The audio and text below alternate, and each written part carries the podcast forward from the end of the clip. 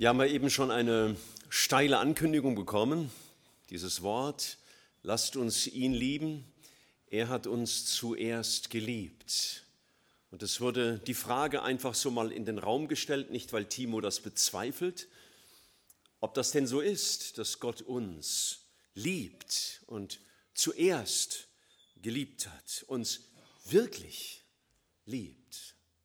Wie können wir das feststellen? Woran können wir das festmachen. Wenn Menschen einander sagen, sie lieben sich, dann ist das schön, wenn man das sagt, aber Worte allein sind nicht das, was echte Liebe sind. Als Jesus Christus am Kreuz hing, vor gut 2000 oder knapp 2000 Jahren vor einem, auf einem Hügel vor der Stadt Jerusalem, da hat er sieben berühmte Aussagen getroffen. Man nennt sie die letzten sieben Worte von Jesus. Und letzte Worte eines Menschen sind ja oft von sehr großer Bedeutung, wenn er bewusst von dieser Erde geht und noch etwas sagen kann. Ich habe manche Worte gelesen von Märtyrern, die wegen ihrem Glauben an Jesus gestorben sind und noch die Gelegenheit hatten, etwas zu sagen. Und sie haben ihre Mörder nicht verflucht, sondern für sie gebetet, dass Gott ihnen vergeben möge, dass sie Christus erkennen mögen. Letzte Worte offenbaren viel über den Menschen, über seinen Charakter, über seine Prinzipien, über seine Überzeugungen, über sein Denken. Und wo sollte uns Gottes Liebe, um die es heute Abend geht, wo sollte uns diese Liebe Gottes deutlicher werden als am Kreuz von Golgatha, das wir hier sinnbildlich auf dieser Fahne haben? Und zwar nicht nur in dem Akt, der da geschehen ist, sondern auch in den Worten, die da gesagt wurden. Und ich habe diese Worte für mich neu gelesen und ich wurde so gepackt und ich hoffe, du wirst es auch. Und ich werde diese sieben Aussagen von Jesus der Reihe nach behandeln, so wie sie vermutlich chronologisch abgefolgt sind. Das Erste, was Jesus am Kreuz sagte, er sprach seinen Vater im Himmel an mit den Worten, Vater, vergib ihnen, denn sie wissen nicht, was sie tun. Man hatte Jesus fürchterlich beschimpft und, und sehr erniedrigend befragt. Man hatte ihn gelästert und gefoltert. Man hatte ihm alles kurz und klein geschlagen an seinem Körper, könnte man sagen. Man hatte ihn bis zum äußersten gedemütigt. Er musste sein Kreuz durch die Stadt tragen, brach darunter zusammen und dann hat man ihm die Kleider vom Leib gerissen und so wie er war, hat man ihn ans Kreuz genagelt, als das Schändlichste, was man einem Menschen damals antun konnte. Und das Erste, was er dort tut, ist, er betet für die Menschen, die ihm das gerade angetan haben. Er betet aber nicht nur für diese Menschen, sondern er betete für dich und für mich. Denn die Menschen, die ihn dort ans Kreuz geschlagen haben, die haben das für uns alle getan. Er schwieg gegenüber den Anklägern, als sie ihn herausforderten, als sie ihn forderten, sich zu verteidigen. Da hat er geschwiegen. Aber er hat nicht vor Gott geschwiegen, um ihnen das zu sagen, was er Gott zu sagen hatte. Er betete nicht, Gott, zeig ihnen doch ihre Schuld. Überzeuge sie. Nein, er betete, Vater, vergib ihnen. So sehr sehnt sich Gott nach Rettung, dass er für die betet, die ihn zu Tode gefoltert haben. Das ist Liebe, denn Liebe ist immer los von sich selbst. Später würde der Apostel Paulus einen Brief schreiben und er schreibt dort unter anderem, In Demut achte einer den anderen höher als sich selbst, also halte den anderen für wichtiger als sich selbst. Und jeder sehe nicht auf den eigenen Vorteil, sondern auf das, was dem anderen dient. Und dabei sollt ihr so gesinnt sein, wie Jesus Christus gesinnt war. Er sagte nicht einfach nur, ich will vergeben. Dafür war er auf die Erde gekommen. Er hatte gesagt, ich bin gekommen, um das Lösegeld zu werden für Menschen. Aber er fleht für dich, und ich mache das mal sehr persönlich, er fleht für dich zum Vater. Er fleht für dich zum Richter, zu dem, der eines Tages dein Richter sein wird, wenn du vor ihm stehst. Er fleht für dich zum Herrn des Himmels, dass er sich erbarmen möge über dich und dass er dir vergeben möge, obwohl du den ewigen Tod verdient hast. Er betet zu dem Herrn des Himmels, von dessen letztem Wort deine Ewigkeit abhängt, wo du die Ewigkeit zubringen wirst. Für den, zu dem betet er, zu dem fleht er. Welches Mitleid. Er sieht, dass wir alle, ich und ich sage es noch einmal ganz bewusst, du, dass wir vor Gott schuldig sind. Ich habe es dieser Tage schon mehrfach erwähnt, weil dieser, dieser Satz aus dem gleichen Brief, aus dem Timo vorhin gelesen hat, mich in letzter Zeit so beschäftigt.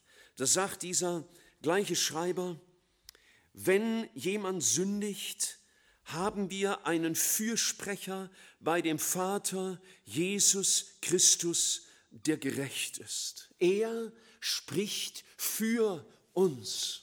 Er betet für uns. Und dieses Gebet, das bringt er immer fort, jetzt heute noch vor den himmlischen Vater und, und setzt sich ein für Menschen, dass ihnen vergeben werden kann, damit sie mit Gott versöhnt werden. Und dieses Gebet galt damals den übelsten Feinden, die Jesus haben konnte. Die Juden, die ihn so grausam abserviert haben, obwohl sie wussten, dass er der von Gott gesandte Retter sei. Er betet für die Römer, die ihn grausam ans Kreuz genagelt haben. Und er betet damit auch für dich. Wir lesen also in einem der neutestamentlichen Briefe, dass Christus für uns gestorben ist, als wir noch seine Feinde waren, als wir noch ferne von ihm waren, als wir ihm nicht dienten, ihn nicht liebten. Als ich ein ganz junger Mann war, so in meinem ersten Eifer für Jesus, da durfte ich mal in unserem Jugendkreis eine Andacht halten. Ich war 14 Jahre alt ziemlich jung für sowas. Ich weiß nicht, warum man das zugelassen hat, aber es war so. Und ich habe keine Ahnung mehr, was ich gesagt habe, aber ich weiß den Bibeltext noch, über den ich damals zu meinen Freunden gesprochen habe. Und der heißt, weißt du nicht, dass dich Gottes Güte zur Umkehr leitet? Schau, es ist nicht Gottes Zorn, es ist nicht Gottes Hass, es ist nicht Gottes Heiligkeit, alleine, die uns ruft, sondern es ist Gottes Güte. Und deswegen betet er am Kreuz für Menschen, die verloren gehen. Jesus gebraucht eines Tages eine Gleichnisrede, eine konstruierte Geschichte, um eine geistliche Wahrheit deutlich zu machen und sagt, da war einer, der hatte vor seinem Herrn eine immense Schuld. Und da ist eine, eine Größeneinheit angegeben, die man damals kannte, die wir nicht kennen. Deswegen habe ich es mal umgerechnet. Und das waren umgerechnet 200.000 Jahreslöhne. 200.000 Jahreslöhne. Um deutlich zu machen, die Schuld, die ein Mensch hat, ist so groß, dass es überhaupt gar keinen Sinn macht, dass er sie abarbeiten könnte. Es gibt nur eine Chance. Entweder wird ihn Gott deswegen für ewig verdammen oder er vergibt ihm. Und als Jesus am Kreuz hängt, denkt er nicht an sich, er denkt an dich, an die Vergebung, die du brauchst und er sieht den Vater. Er sagt, Vater, vergib du ihnen.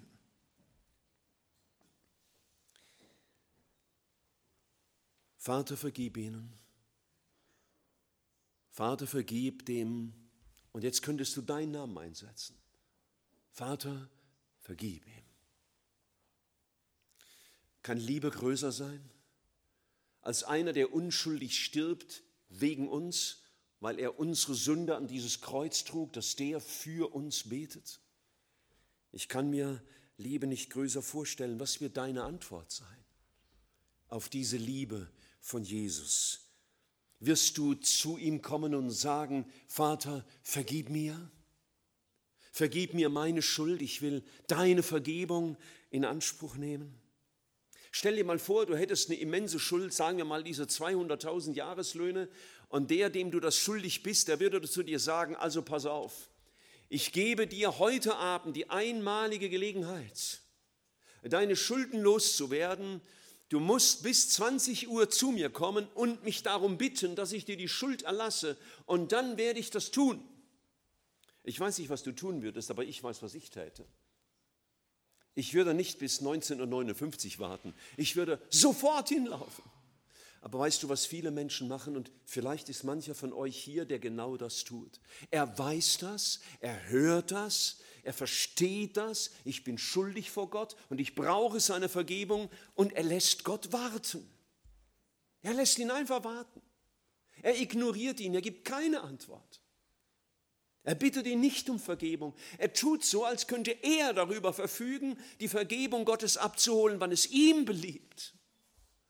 Und ich weiß nicht, ob Gott dir nach diesem Abend dieses Angebot seiner Vergebung noch einmal nahebringen wird. Denn Gott muss das nicht unentwegt. Er kann auch schweigen. Vater, vergib ihnen. Das Zweite, was Jesus am Kreuz gesagt hat, da hingen rechts und links zwei Verbrecher. Die haben ihn zuerst alle beide gelästert. Der eine, der muss dann zur Einsicht gekommen sein, ey, ich bin schuldig, aber der, der da in der Mitte hängt, der ist offensichtlich nicht schuldig. Der hängt dort nicht, weil er ein Verbrecher war. Und er beginnt mit Jesus zu reden und dem anderen zu wehren, der sich da lustig macht und ihn herausfordert, Jesus herausfordert. Und er wendet sich an Jesus und sagt zu ihm, Herr, wenn du in dein Reich kommst, denke an. Und er hatte vorher deutlich gemacht, ich hänge hier, weil ich schuldig bin. Und Jesus sagt zu ihm, wahrlich, ich sage dir, heute wirst du mit mir im Paradies sein. Schau, das finde ich außerordentlich bewegend, dass der letzte Gesprächspartner, den Jesus auf dieser Erde hatte, ein Mörder war und ein Räuber, ein übler Verbrecher. Ein Mann, der von seiner Schuld überzeugt war und der das bekennt, ich hänge hier zurecht, weil ich schuldig bin. Und er begriff, dass er nicht nur erst schuldig war vor dem römischen oder dem jüdischen Gesetz, sondern dass er schuldig war vor Gott. Und der der spricht Jesus an, so wie er es verstand. Es war vielleicht nicht saubere neutestamentliche Theologie, die er da geäußert hat, aber er verstand, das ist der, der mir meine Schuld vergeben kann, auf den es ankommt. Und darf ich es mal so sagen, der erste gerettete Christ, der erste gerettete Sünder, den Gott im Himmel begrüßte, nachdem Jesus gestorben war, war dieser Mörder. Und das heißt für uns, es gibt keinen hoffnungslosen Fall. Und dieser Mörder, der kam nicht irgendwo in die Abstellkammer, irgendwo in die allerletzte Reihe, wo man ihn nicht sehen konnte, sondern Jesus sagt zu ihm, du wirst mit mir im Paradies sein. Du wirst so leben in meiner Gegenwart und all das genießen können, was ich bin und zu geben habe, als hättest du nie gesündigt. Das sagte einem Verbrecher, der ihn wenige Minuten vorher noch gelästert hatte. Und schau du, du bist für den Himmel gedacht. Gott will nicht, dass ein Mensch verloren geht, dass ein Mensch in die Hölle geht. Er will das nicht. Du bist für den Himmel gedacht. Er will dich dort haben. Gott will nicht, dass ein Mensch verloren geht, sondern dass jeder umkehrt. Er hat den Himmel verlassen und kam auf die Erde, damit er uns von dieser Erde in den Himmel bringen könnte, durch die Vergebung, die er schenkt. Er kam, kam uns bis zum Äußersten entgegen. Und er hat nicht nur gepredigt und nicht nur gesagt, was wir tun sollten, sondern er hat sein Leben gegeben, damit wir versöhnt werden können mit dem lebendigen Gott. Und er hat uns kein Fegefeuer angedroht nach dem Tod, und er hat uns auch nicht gesagt, wir sollten durch irgendeine Reinkarnation versuchen, es das nächste Mal besser zu machen, sondern da kommt ein Mörder direkt in den Himmel, in Gottes Gegenwart und kann das genießen, was Gott für ihn bereit hat. Und er sucht in diesem Menschen nur eines, nämlich, dass der seine Schuld erkennt und glaubt, dass dieser Jesus sein Erlöser ist. Es ist fiktiv, aber ich habe gedacht, wie hätte der Mensch wohl weitergelebt, wenn er vom Kreuz nochmal hätte runter dürfen, um zu leben als einer, der mit Gott versöhnt ist. Und ich frage dich das, wenn dein Leben zu Ende geht, wie das Leben dieses Mörders am Kreuz zu Ende ging, und ich hoffe, deines geht nicht so grausam zu Ende.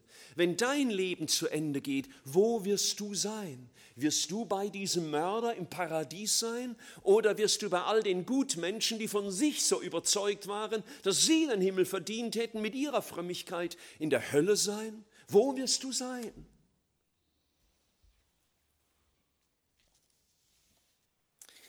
Und dann standen vor Jesus zwei Menschen, die er liebte. Das eine war Maria, seine Mutter, und neben ihr der Jünger, den er lieb hatte, mit dem er die innigste Beziehung hatte, Johannes. Und da heißt es, als nun Jesus seine Mutter sah und bei ihr den Jünger, den er lieb hatte, spricht er zu seiner Mutter, Frau, siehe, das ist dein Sohn. Und zur, zu dem Mann sagte er, schau, das ist deine Mutter. Auch dort am Kreuz denkt Jesus nicht an sich, sondern er denkt an die, die er liebte. Er zeigt seine Liebe dadurch, dass er sich auch um die irdischen Fragen kümmerte. Schau, Jesus kümmert sich bei uns Christen nicht nur um den Himmel, dass wir da hinkommen und lässt uns ansonsten alleine. Nein, er ist ja bei uns. Er hat ja gebetet, dass der Vater sich erbarmen möge über uns. Jesus hat ja einige bedeutende Reden auf der Erde gehalten. Die wahrscheinlich bekannteste ist die Bergpredigt. Und in ihr heißt es, ich lese das aus Matthäus 8 im äh, Vers, äh, Entschuldigung, Matthäus Kapitel 6, Vers 8. Da redet er von Menschen, die einen Haufen Worte machen, wenn sie beten, um Gott irgendwie zu überzeugen. Und dann sagt er, ihr sollt ihnen nicht gleichen, denn euer Vater im Himmel weiß, was ihr braucht, bevor ihr ihn darum bittet. Und später sagt er noch einmal, denn euer himmlischer Vater weiß, dass ihr das alles braucht. Jesus hängt dort am Kreuz und denkt nur an dich und an mich für unsere ewigen Bezüge, das sind die ganz wichtigen Themen, aber er weiß auch um unser Leben hier auf dieser Erde, unsere Bedürfnisse, die wir haben, unsere sozialen Bedürfnisse, unsere körperlichen Bedürfnisse und all das, was unser Leben ausmacht. Wir sind für Jesus nicht erst ab dem Himmel interessant, sondern, sondern heute schon. Er bringt uns in Verbindung mit einem Vater, der sich unablässig um uns sorgt und der uns später einmal sagen lässt, sorgt euch um nichts, sondern in allen Dingen lasst euer Beten mit Flehen und Danksagung vor Gott aufsteigen. Ihr dürft zu ihm kommen, er ist ein Vater. Ich habe euch mit einem Vater versöhnt, nicht mit einem Autokraten, der im Himmel sitzt und nur guckt, dass wir alles richtig machen und der dann Feuer vom, und Schwefel vom Himmel schickt, wenn wir einen Fehler machen. Nein, ich habe euch erlöst, damit ihr in Verbindung seid mit einem Vater, der euch kennt und weiß, was ihr braucht. Wie wirst du leben? Wirst du leben, indem du alleine dir vertraust? Wirst du leben in großer Sorge? Oder wirst du leben als einer, der mit dem Vater versöhnt wird, um diesem Vater auch für dein Leben zu vertrauen? Und mitten in diesen sieben Worten, genau in der Mitte als viertes, kommt vielleicht das Dramatischste von allen. Da hängt Jesus schon drei Stunden am Kreuz. Wir können uns nicht vorstellen, was das an entsetzlichen Qualen mit sich gebracht hat. Und da heißt es um die neunte Stunde, das heißt nach jüdischer Zeitrechnung um drei Uhr nachmittags, schrie Jesus laut, Eli, Eli, lama asabtani. Das heißt, mein Gott, mein Gott, warum hast du mich verlassen? Ich glaube, wenn wir, wenn, wir, wenn wir da gestanden hätten, es hätte uns das Blut in den Adern gefrieren lassen über diesen Schrei von Jesus. Denn weißt du, und mancher von euch hat das erlebt, kein Schmerz ist größer als der Schmerz der Seele. Es gibt schreckliche körperliche Schmerzen, aber der Schmerz der Seele wird größer sein.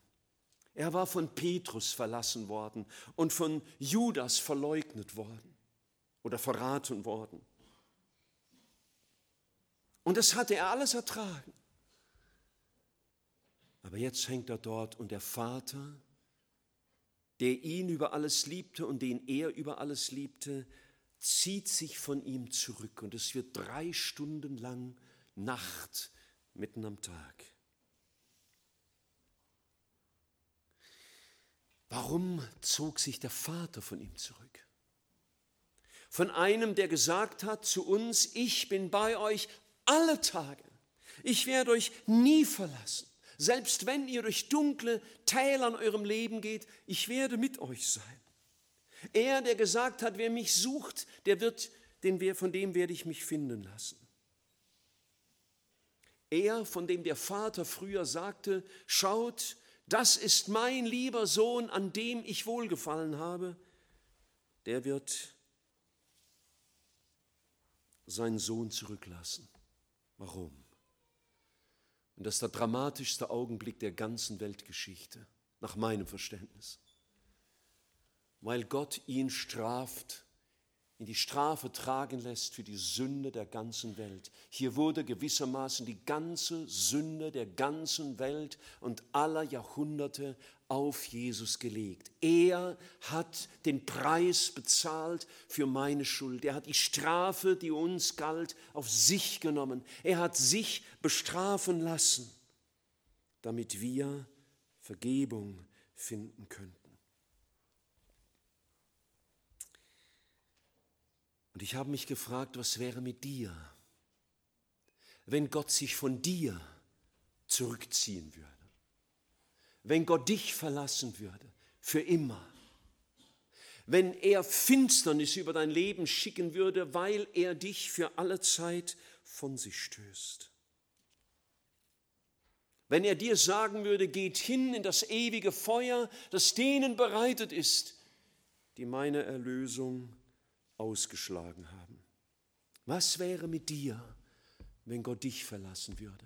Und schau, damit du das nicht erleben musst, dass Gott sich von dir zurückzieht, um dich zu verdammen für alle Ewigkeit. Deswegen hat sich Jesus verlassen lassen am Kreuz, damit wir versöhnt werden können mit Gott.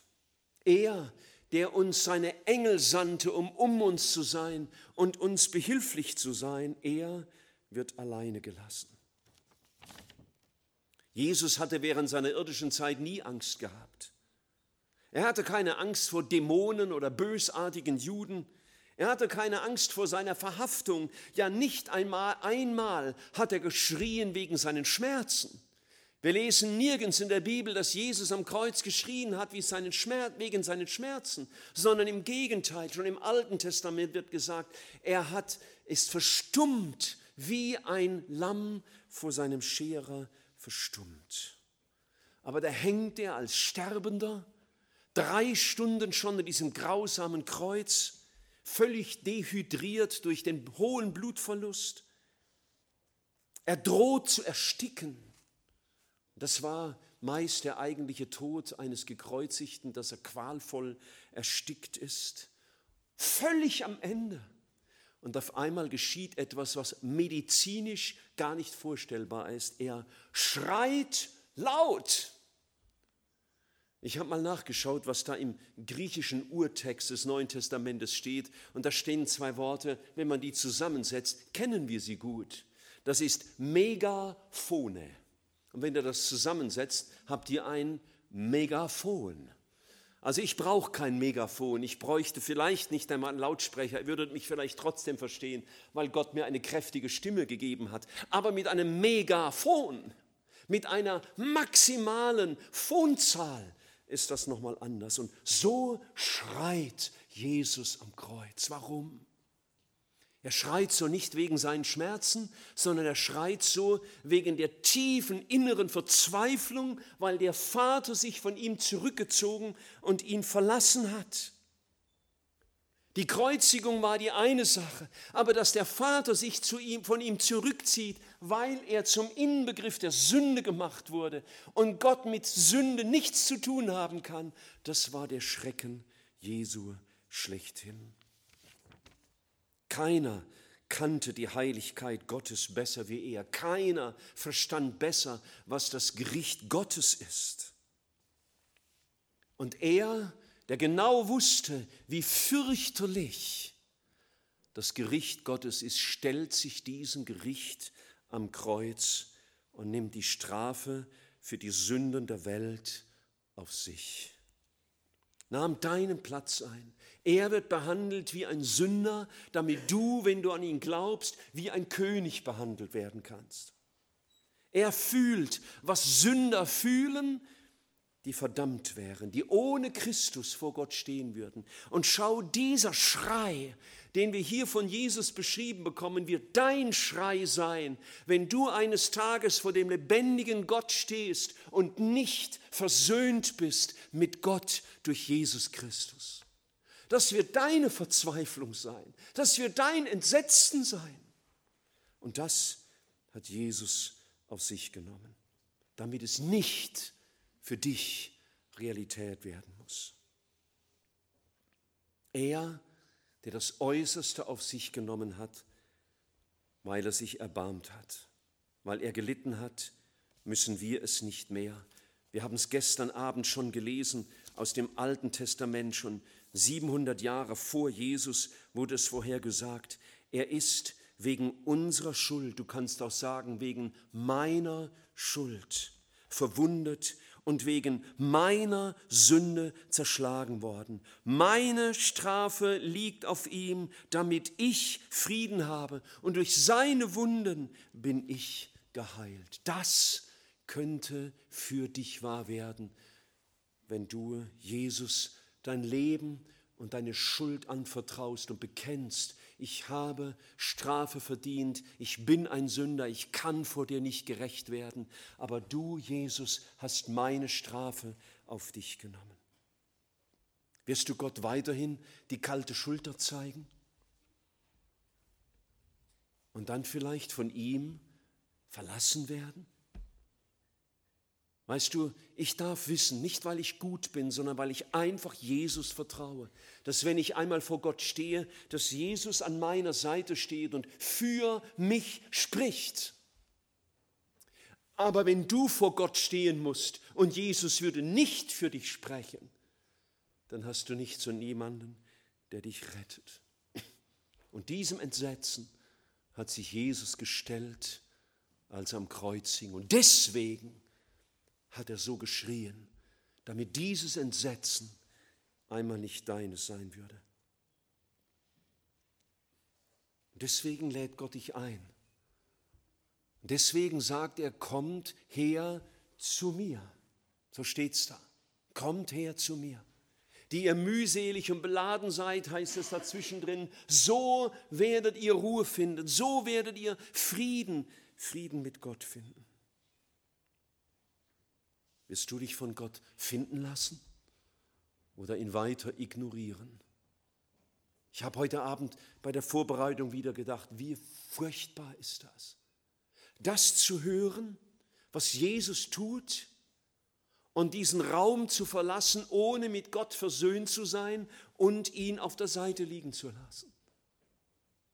Woher nimmst du die Annahme und das Recht, dass Gott dir das noch einmal anbietet, noch einmal sagen wird.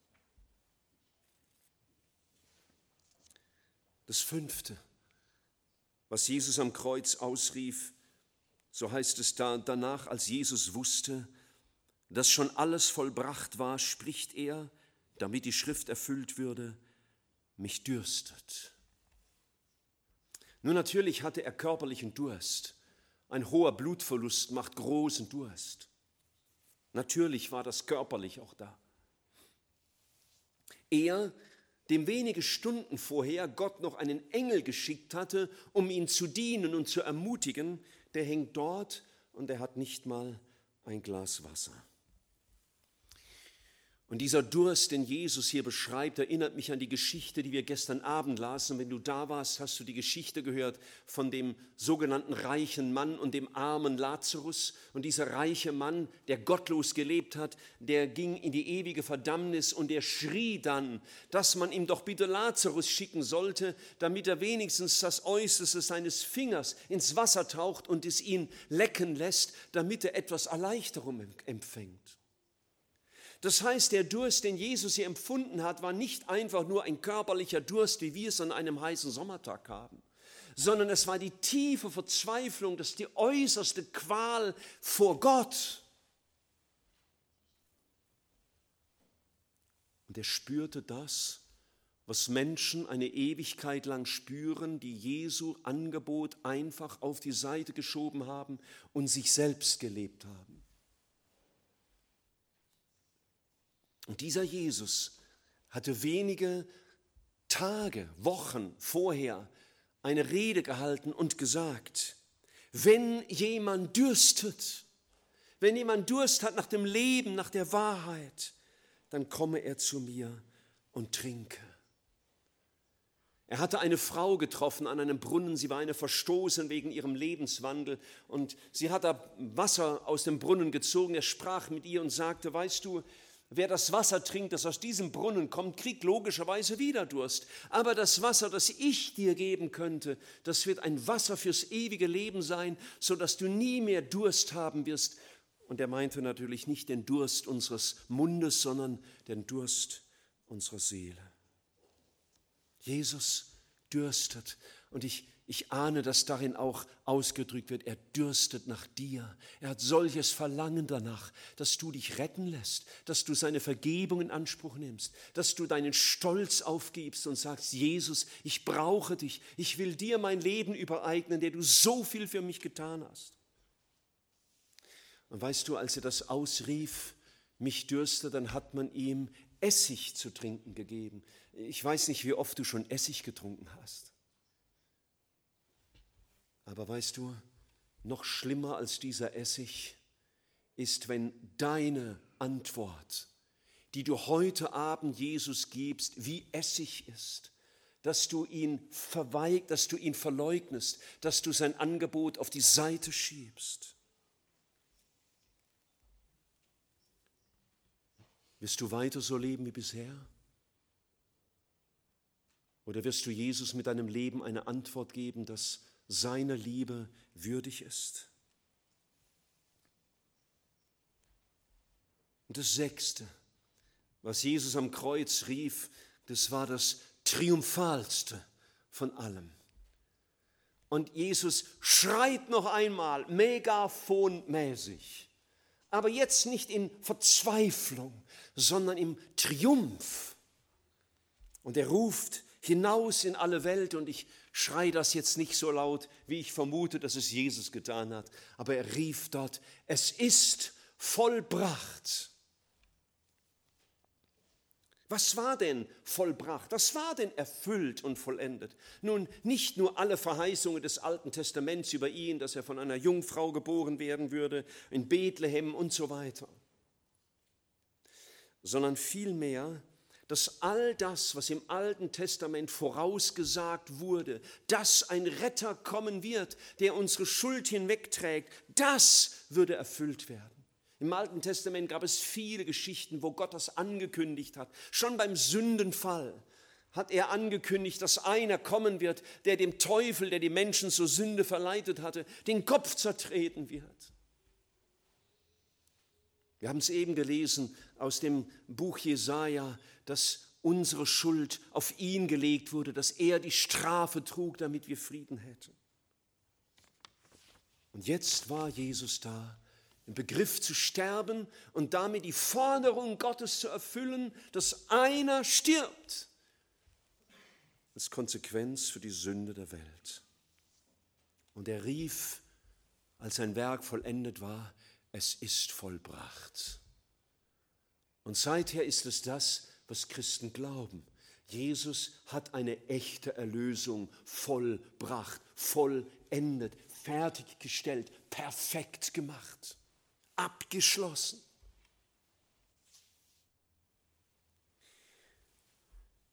Damit du nicht mehr mit einem geplagten Gewissen leben musst, sondern wissen darfst um die Vergebung, die Gott dem schenkt, der seine Hoffnung auf ihn setzt. Und in diesem Augenblick ist etwas Grandioses passiert, was die frommen Juden damals wahrscheinlich in helles Entsetzen versetzt hat.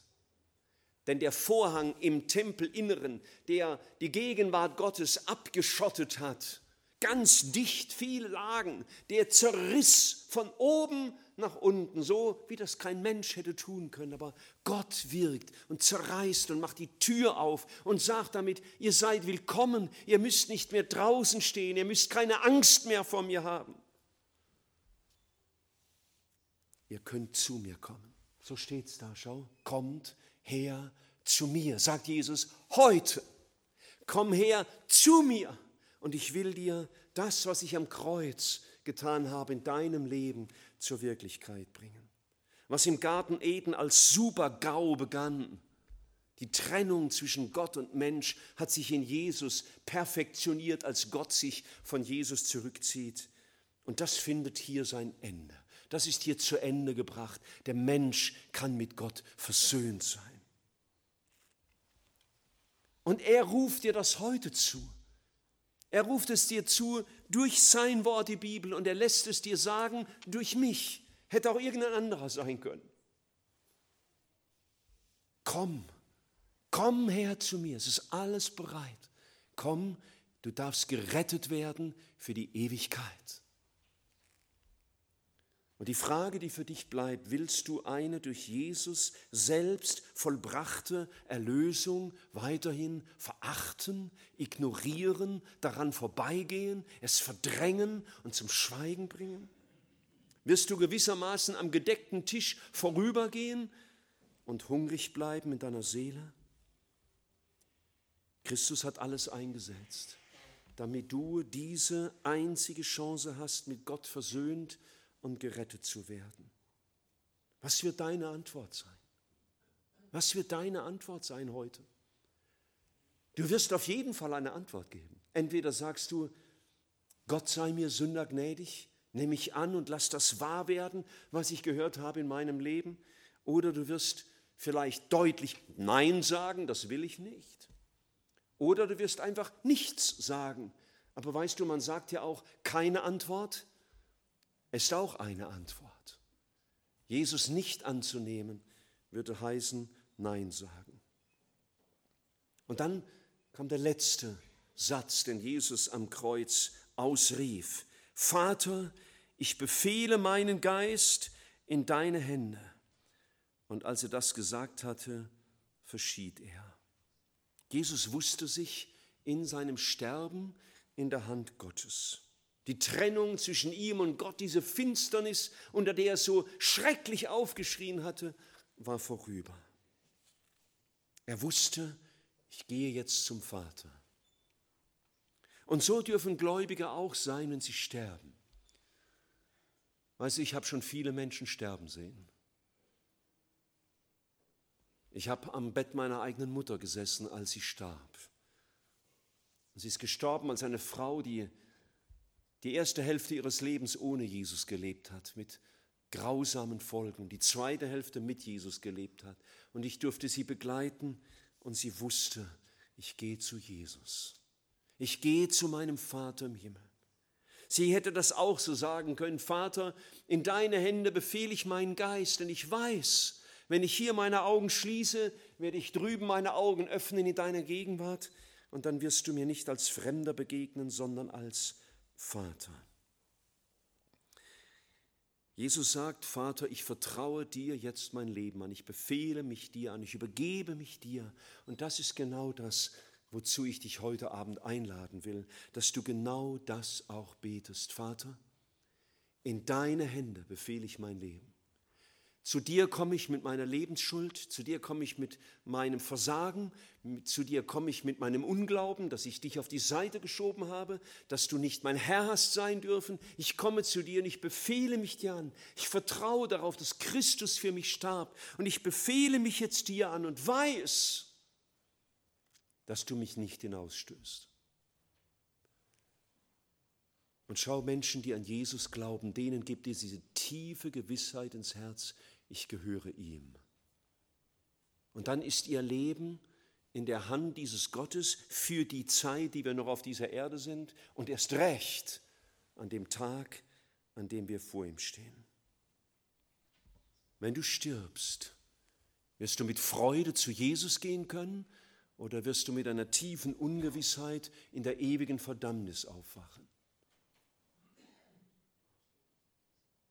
Entweder hörst du Jesu Ruf heute und beantwortest ihm, wenn er sagt, komm her zu mir, der ich dich so geliebt habe, oder du wirst eines Tages den Satz hören von Jesus, geht von mir, ihr Verfluchten, in das ewige Feuer. Weißt du, die Liebe Christi kann man nur vor dem Hintergrund seiner Heiligkeit begreifen. Eine Liebe, die immer nur lieb ist und die alles geschehen lässt, die gar nichts mehr ernst nimmt, ist keine wirkliche Liebe. Die Liebe Gottes wird sichtbar vor der Heiligkeit Gottes und die Heiligkeit Gottes sehen wir am Kreuz. Was wirst du mit Jesus tun? Was wirst du mit diesem Jesus tun? Vergleich ihn mit anderen Religionsgründern dieser Erde. Ob du einen findest, der das getan hat, der liebt. Und zwar so liebt, wie wir es hier lesen. Wirst du dein Leben heute Abend öffnen, indem du dich vor ihm neigst und dein Leben ihm anvertraust und ihm glaubst? Dein Leben ihm auslieferst, damit er es gestalten kann, so wie es William vorhin aus seinem Leben berichtet hat? Vielleicht hörst du das zum ersten Mal heute, aber du denkst, das ist es, was ich will. Dieser Jesus überzeugt mich, zu dem will ich kommen. Dann bist du bei ihm willkommen. Wir haben auch in dieser Tage mit Personen gesprochen, die, die haben das mal verstanden, aber sie haben sich wieder entfernt von Jesus. Und dann darfst du zurückkommen und sagen, Jesus, ich habe das zwar schon erkannt und geglaubt, aber ich habe mich wieder davon entfernt, ich bin so oberflächlich geworden, du bist zur Randfigur meines Lebens verkommen. Und das bist du nicht wert. Ich will zurückkommen und ich, mich dir neu ganz ausliefern, meine Schuld vor dir bekennen und dir mein Leben ganz neu anvertrauen. Ich mache dir Mut, dein Herz für Jesus zu öffnen. Wir, wir sind dir gerne dabei behilflich. Wir haben dort hinten den kleinen Saal hergerichtet, dort treffen wir uns. Das sind Männer und Frauen, die gerne mit dir sprechen werden. Dass du das sagen kannst, was dich beschäftigt. Das kannst du in einer großen Runde tun, das kannst du im Vertrauten unter vier Ohren tun.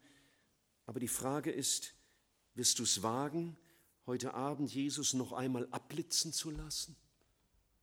Oder wirst du es wagen, dein Leben in die Hand Jesu zu legen, zu sagen, Jesus, ich will mein Leben dir anvertrauen. Ich verstehe noch nicht alles, ich weiß so vieles nicht, aber eines weiß ich, ein Gott, der mich so liebt, dem kann ich mich getrost anvertrauen. Dieser Jesus wartet auf uns. Und der will eine Antwort. Und daran wird sich deine Ewigkeit entscheiden an Jesus, der dich so sehr geliebt hat, dass er diese sieben Sätze am Kreuz gesagt hat für dich. Wir wollen uns neigen zum Gebet.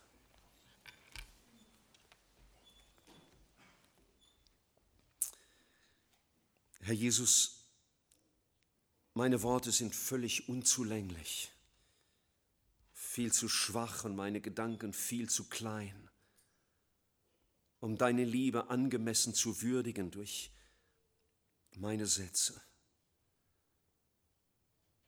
Herr, was mich zutiefst beeindruckt, sind deine Worte am Kreuz.